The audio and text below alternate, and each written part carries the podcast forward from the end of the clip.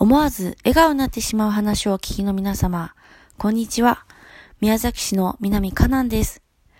今日は春一番すべてが新しくなったことについてお話ししたいと思います。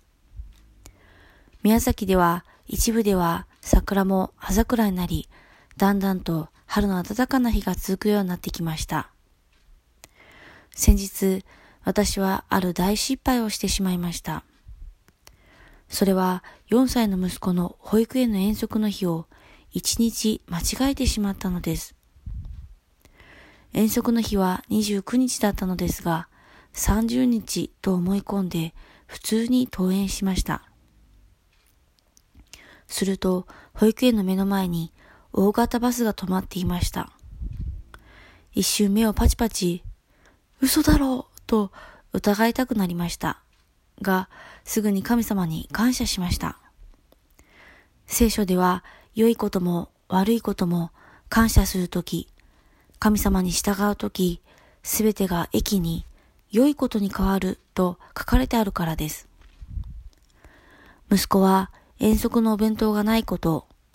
帽子もシートもないことに大泣きで、しかしバスの発車時刻が近づいていたので、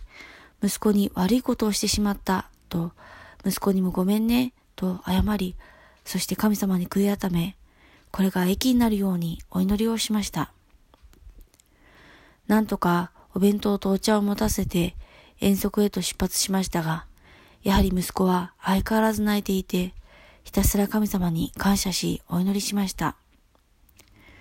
最悪な遠足にならないように、これが息子の傷にならないように、そして保育園に迎えに行くと、なんと息子はニコニコで、お友達みんなが息子に優しくしてくれ、いろいろあったお友達までもが優しく息子にシートを貸してくれたそうです。そのお話を終わって息子が言いました。ねえママ、お友達みんなが優しくしてくれたっちゃが、やっとこの日が来た。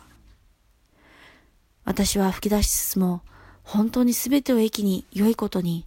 むしろ祝福に変えてくださった主を心から崇めました。息子の心も私の心も春一番が吹いたかのように一瞬で暖かになり、この大失敗がむしろ良かったとさえ思えるほどに新しく作り変えられたのです。息子にとって傷になってもおかしくない大失敗。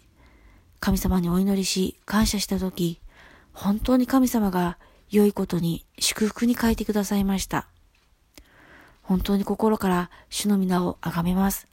聞いてくださりありがとうございます。